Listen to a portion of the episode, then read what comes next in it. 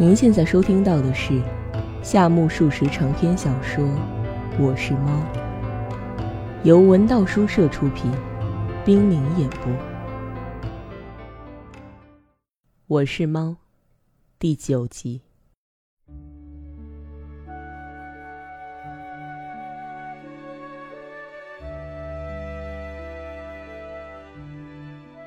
花子小姐已经永别，大黑哥又不予理睬，杂家不免有些寂寥之感。幸而杂家在人类中交上了朋友，倒也不觉得怎么烦闷。前些天有人致书主人，要求把杂家的玉照寄去。近来又有人指名给杂家寄来了冈山名产黄米面包子。随着日益取得人们的同情，杂家已经逐渐忘却自己是一只猫。不知不觉，似乎与猫远而与人近了，因此想纠集猫族和两条腿的活人决一死战的念头已经荡然无存，甚至进化的常常以为杂家也是人类中的一份子，真是前途无量。不过，这并不意味着杂家胆敢蔑视同胞，而是大势所趋，才在性情相投之处觅一栖身之地罢了。如果指责杂家是什么便捷、轻薄或背叛，那可有点吃不消。倒是那些为此摇唇鼓舌、借以骂人的人，才多半是些冥顽不灵、心胸狭隘的家伙。杂家既已摆脱了猫性，就不该满脑子都是花子小姐和大黑哥，很想站在与人平等的地位去评价人们的思想与言行，这并不过分吧？只是主人竟把见多识广的杂家仍然看成普通那些披毛戴甲的猫，连一句客气话都不说，就把黄米面包子像自己的东西似的吃个精光，不胜遗憾。看样子还没有给咱家拍张预照寄走呢。说起来，咱家对此不太满意，但是主人有主人的逻辑，咱家有咱家的理由，见地自然不同，也就莫可奈何了。咱家由于处处装人，对于已经隔绝的猫包动态，无论如何也难能描绘，那就作罢。仅就迷亭、寒月主攻评述一番吧。这一日是个晴朗的星期天，主人徐步走出书斋，把笔墨和稿纸放在杂家的身边，便趴在床上，口中念念有词。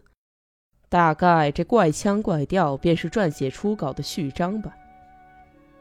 留神一看，不大功夫，主人以浓墨重笔写了“相宜住”三个字。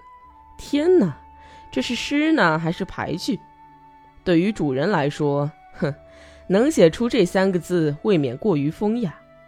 说时迟，那时快，他又撇开“相宜住”三个字，另起一行，挥笔写道：“早上就想写篇天然居士的故事。”写到这儿，又突然停笔，一动不动。他擎着笔，歪着脖，似乎想不出什么佳句，便舔了舔笔尖，弄得嘴唇乌黑。只见他在句末画了个小小的圆圈，圈里点了两点，算是安上了眼睛。正中画了个双孔大张的鼻子，又笔直的拉横，画了个一字形的嘴。这既算不得文章，也算不得牌句，主人自己也觉得不顺眼，便慌忙涂了。主人又另起一行，他似乎盲目的认为，只要另起一行，就会成为诗、赞、语、录。少许，他以文白夹杂的文体，大笔一挥，一气呵成写道：“天然居士者，探空间，读《论语》，吃烤玉，流鼻涕之人是也。”这文章总有些不伦不类。接着，他又无所顾忌的朗读，破例的哈哈大叫。连喊有意思，但又说“流鼻涕”这词儿太尖刻，去掉。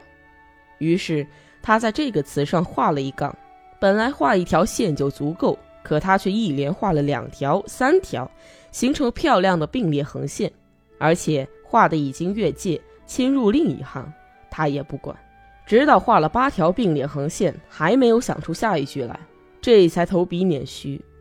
他气势汹汹，把胡子忽上忽下狠狠地捻，仿佛要从胡须里捻出文章来给大家瞧。这时，女主人从饭厅走来，一屁股坐在主人面前，喊道：“喂，你听，什么事？”主人的声音好像水里敲锣鼓，瓮声瓮气的。如此回答，妻子似乎不对心思，便又重复一句：“哎，你听我说呀。”干嘛？这时，主人正将大拇指和二拇指伸进鼻孔，嗖的一下子拔掉一根鼻毛。这个月钱有点不够用呢。不会不够用，医生的药费已经付过，书费上个月不也还清了？本月必有结余。主人说着，泰然自若地将拔掉的鼻毛当成天下奇观来欣赏。可是您不吃米饭，却吃面包，又浇果酱。一共吃了几盒果酱？这个月买了八盒呢。八盒没吃那么多呀。不仅仅你，孩子们也吃。再怎么吃，不过五六元钱罢了。主人无动于衷，将鼻毛细心地竖立在稿纸上。由于沾了鼻涕，那鼻毛像针似的站得笔直。主人有了意外的发现，心情激动起来，噗地吹了口气。但由于鼻涕太黏，那鼻毛竟动也不动。真顽固！主人拼命地吹，而女主人却怒气满面地说：“不光果酱，还有许多非买不可的东西呢。”也许吧。主人又将手指插进鼻孔，嗖嗖的刮毛，有红的，有黑的，五彩缤纷之中，竟有一根是纯白色。主人惊喜若狂，差点眼珠子都要鼓冒了。他将鼻毛夹在指缝中，伸到女主人眼前。哎呦，讨厌！女主人哭丧着脸，将主人的手推开。主人颇有感触地说：“瞧啊，这鼻毛中的白发。”连来者不善的女主人都被逗笑了。她回到饭厅，不再谈经济问题。主人用鼻毛赶走了女主人，看样子总算稳下心来。他边思索边拔鼻毛边写作，可是干着急，笔尖却动也不动。烤白薯，画蛇添足，割爱吧。终于把这一句勾掉。相宜住，太突然，见鬼去吧。他毫不留情地进行笔诛墨伐，只剩下了一句：“天然居士，探空间，读《论语》者也。”这样似乎又有些简单，唉，伤脑筋。不写文章，只写一篇明白。他大笔一挥，使出力气，横三竖四地画了一气。别说，还真像一株低劣的南画风格的兰草嘞。刚才费了吃奶劲儿写成的墨迹，竟然删得一字不剩。他又把稿纸翻到背面，一连写了些莫名其妙的字句：“生于空间，探索空间；死于空间，空也，间也。呜呼，天然居士！”这时，又是那位迷亭先生驾到。他大概以他人之家为己家，不用请便大摇大摆地闯进屋去，而且有时甚至从后门飘然而至。他这个人，自从呱呱坠地，什么忧虑、客气、顾忌、辛苦等等，一概抛到九霄云外去了。又在写巨人引力论，迷亭不等落座，劈头就问。主人虚张声势地说：“是的，不过并不是一直在写巨人引力论，现在正撰写天然居士的墓志铭呢。天然居士。”和偶然童子一样，都是借名吧？迷亭照例信口开河。还有叫做偶然居士的吗？哪里？怎么会呢？不过料想会有这类名字的。我不知道偶然童子是何人，不过天然居士你是认识的。到底是谁竟然装模作样的起了个天然居士的名字？就是那位曾吕奇呗。毕业后入了研究院，研究的课题是空间论。因为用功过度，患腹膜炎死了。说起来，曾吕奇还是我的知心朋友了。是知心朋友也好嘛，我绝不说个不字。不过是曾吕奇变成了天然居士，这究竟是谁干的？我呀，是我给他起的名字，因为和尚们习惯起的贱名。再也没有那么俗气的了。主人似乎在炫耀他所起的这个名字多么文雅。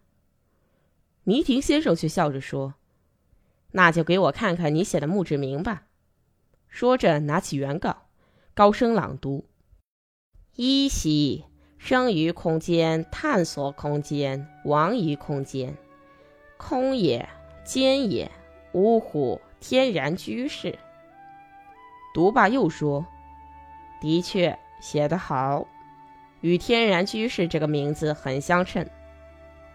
主人眉开眼笑地说：“ 呵呵，不坏吧？应该把这个墓志铭刻在腌菜缸的压缸石上，再像势利石一样扔到佛殿的房后去，高雅的实在是好。天然居士也该得道成仙了。”我也正是这个主意呢。主人回答的十分虔诚。然而他又说。暂且失陪，去去就来。你逗猫玩玩吧。不待迷婷答话，主人早已一阵风似的去了。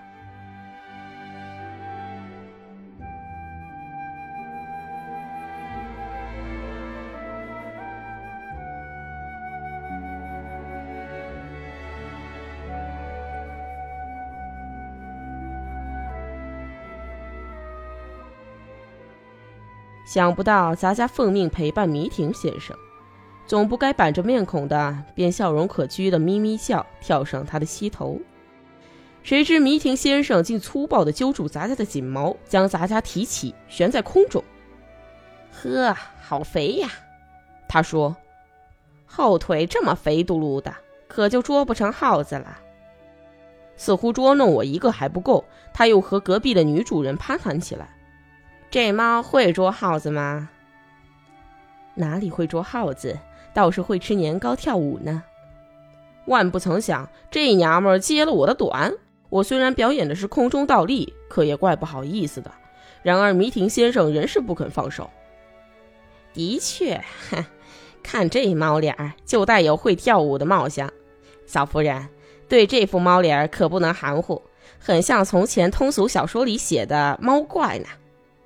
迷婷先生胡诌八扯，不停地和女主人搭讪。女主人怪为难的放下针线，便来到客厅。叫您久等，他快回来了吧？女主人说着，重新斟了一杯茶送到迷婷面前。仁兄到哪儿去了？他这个人不论去哪儿，从来都不临走前告知一声，所以不得而知呀。大概是找医生去了吧。是甘木先生，甘木先生被这样的病人缠住，真是活受罪。嗯，女主人不知怎么回答才好，只得虚应一声。而迷婷先生却根本没理会，又问：“仁兄近况如何？胃病好些了吗？”是好是坏，压根儿不知道。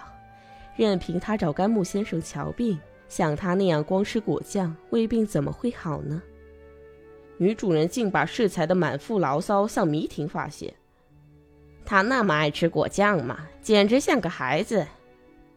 不仅仅吃果酱，近来还胡乱吃起萝卜泥，说什么是治胃病的良药。婴儿多新鲜！迷婷惊叹道。听说他是在报纸上读了一条消息，说什么萝卜里面含有淀粉酶。怪不得。他是想借以弥补贪吃果酱的损失啊！亏他想得出！哈哈哈。迷婷听了女主人的控诉，不禁眉飞色舞。近来他还叫孩子们也吃呢。是果酱吗？哪里是萝卜泥呀？他说：“宝宝，爸爸给你好东西吃，来呀！”我还以为他是突然喜欢起孩子了呢，谁知他竟干那种蠢事。两三天前，他抱起二丫到衣柜上，什么意图？迷婷不论听说什么，总要追问一下什么意图。哪里有什么意图？仅仅是为了欣赏女儿从高处蹦下来。小女孩不过三四岁，怎么会那么撒野？是吗？毫无意图。不过他是个心眼不坏的好人呢。倘若心眼又坏，可就无法忍受了。女主人怒气不休地说。哎，何必发那些牢骚？只要长此以往，样样不缺，一天天的打发日子，也就够福气的了。像苦沙弥等人，既不吃喝嫖赌，又不讲究穿戴，省吃俭用，简直天生是过日子的人。迷婷兴冲冲地进行着不合身份的说教。但是您大错而特错了，难道他背地里还有什么见不得人的事吗？这可是个含糊不得的世道哟。他倒也没有什么别的，只是胡乱买些根本不看的书。如果量力而为，倒也没什么。可他想起来就去完善书店，一拿就是几大本，到了月末就装糊涂。去年年底月月拖欠书款，弄得非常拮据呢。嗨，书嘛，他要买多少就买多少，没关系。如果来人讨账，就说马上付钱，马上付钱，他自然会走开的。话是这么说，可不能长久拖欠下去呀。女主人惨然地说：“那就讲清道理，削减他的书费嘛。”哎呀呀！即使说他也根本不听，进来又说：“你他妈哪里像个学者的妻子，一点也不了解书籍的价值。从前罗马有这么个故事，为了开导你，讲给你听。这可有点意思，什么故事呀？”迷婷很感兴趣，与其说他是由于对女主人的同情，毋宁说是由于好奇心的驱使。据说古罗马有个皇帝名叫基拉邪。基拉鞋，叫这么个名字多新鲜！外国人的名字太难懂，我可记不住。据说他是第七世皇帝，是吗？第七世皇帝叫基拉鞋，妙极了！哦，那个七世皇帝基拉鞋怎么样了？哟，连您也这么取笑我，真就无地自容了。您如果知道，就告诉我不行吗？坏！女主人抢白了迷婷几句：“取笑你，我可不干那种缺德事儿，只不过听说什么基拉邪皇帝，觉得怪新鲜罢了。哦，等等，是说罗马的七世皇帝吧？这个嘛，记不太准确，不过大概指的是塔奎杰普劳德吧？啊，是谁都无妨。那个皇帝怎么了？”据说一个女人拿九本书去见皇帝，问他买不买。皇帝问他要多少钱，他要了很高的价码。皇帝说太贵，能不能少算点儿？那女人突然从九本书里抽出三本，扔到火里烧掉。真可惜。据说那三本书里记载着预言什么的，人世上罕见。呵，皇帝以为九本书只剩了六本，准能便宜一些，便问了价钱。可是还是那个价，一分钱也不让。皇帝说：“这就太不讲理了。”可是那女人又抽出三本，扔进火里烧掉了。皇帝还有点恋恋不舍，问那女人：“剩下的三本书要多少钱？”可那女人还是要九本书的价钱。九本变成六本，六本变成三本，可是价码照旧不变，一分钱不少。如果再讲价，那女人说不定会把剩下的三本书也扔进火堆里呢。终于，皇帝花了大价钱把幸免负惧的三本书买下。丈夫问我怎么样？这个故事多少懂了点书籍的贵重吧？他得意洋洋。可我觉得有什么贵重，真叫人纳闷儿。女主人说罢片面之词，便催促迷婷答话。好一个精明的迷婷先生，也有些穷于应付了。他从和服长袖里掏出手帕来逗弄杂家，不过啊，嫂夫人，他忽而好像想起什么似的，高声说：“就因为他那样胡乱的买书，胡乱的往肚子里硬塞，人们才称他一声学者。近来我看一本文学刊物，还登了一篇评论苦沙弥兄的文章呢。真的，写了些什么？”女主人转身问道。她这么关心对丈夫的评价，可见毕竟是夫妻嘛。哎呀呀，只写了两三行，说苦沙弥老兄的文章犹如行云流水。只这些，女主人美滋滋的。还有什么忽生忽灭，灭则永世忘返？女主人蒙头蒙脑的问：“夸奖他吗？”语声里流露着担心。啊，大概是夸奖吧。迷婷若无其事的将手帕垂落在杂家的眼前。女主人说：“书籍本是谋生的工具，怕是少不得的。不过他也太犟了。”迷婷心想：“女主人竟从另一条路冲杀过来了，便不急不离的绝妙回答：“犟倒是犟一点儿，做学问的人毕竟都是那个样子嘛。”这既像为嫂夫人帮腔，又像为苦沙弥开脱。前些天从学校回来，说是立刻还要出门换衣服，太麻烦。我的好兄弟，他连外套也不脱，坐在饭桌旁就吃饭。他把饭菜放在火炉架上，我捧着个饭盆坐在一旁，看他那副可笑的样子，很有点新式验明首级的味道呢。不过那正是苦沙弥兄独有的特色呀。总而言之，它并非俗调。迷婷恭维的令人作呕。俗调不俗调的，女人可不懂。不过再怎么说，她也太胡来了。可总比俗调好哟。迷婷的过分偏袒使女主人话锋一转，以不满的口吻问起俗调的定义。人们常说俗调俗调的，可什么是俗调呀？俗调嘛，就是……哎，是啊，不大好说。既然那么模糊不清，就算是俗调也没什么不好吧？他以女人特有的逻辑步步逼近，并非模糊不清，而是了若指掌，只是不大好解释罢了。大概是把自己讨厌的现象都叫俗调吧。女主人不知不觉的一语道破。既然弄到这种地步，迷婷先生也就不得不对俗调做些交代了。嫂夫人，所谓俗调嘛，大概指的是那样一些家伙，一见二八佳人、二九佳人便不言不语。在相思中辗转反侧，一到是日也，天朗气清，准要携丹酒，莫滴西游。有这样的人吗？女主人对此外行，只好不轻不重地问了一句，但终于甘拜下风。那么乱糟糟的，我可不懂。好比在曲亭马琴的脖子上安了彭登尼斯上尉的脑袋，再用欧洲的空气泡上一二年。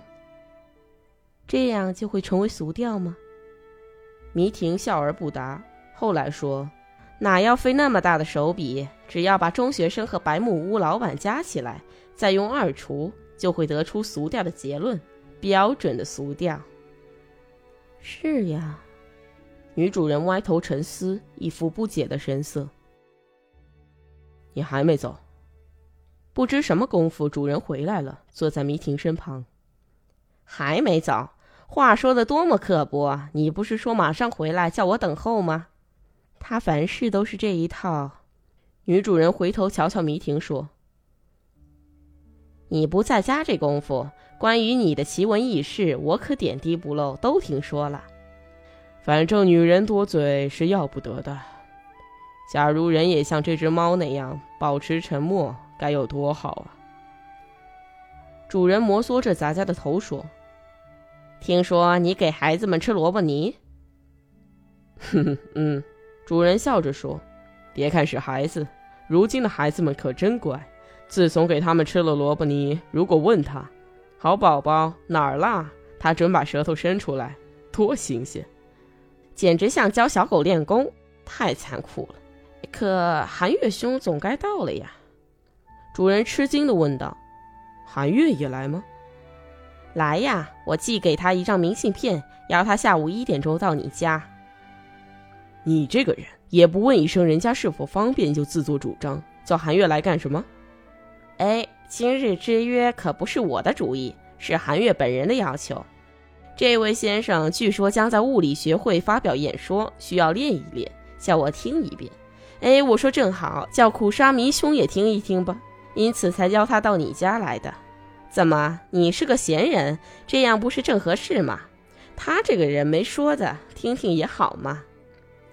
迷婷是在自拉自唱，主人似乎有点恼恨迷婷独断独行，便说：“物理学的讲演我不懂，这可不像杜美玻璃管之类那么枯燥乏味的哟，是一个超凡脱俗的题目，关于吊颈的力学，因此值得一听啊。”你是上过吊的人。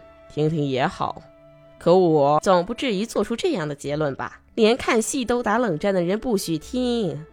迷婷照例说着俏皮话，女主人边咯咯的笑，边回头瞧瞧丈夫，到隔壁去了。主人一言不发，抚摸洒家的头，只有这时的抚摸才无限温存。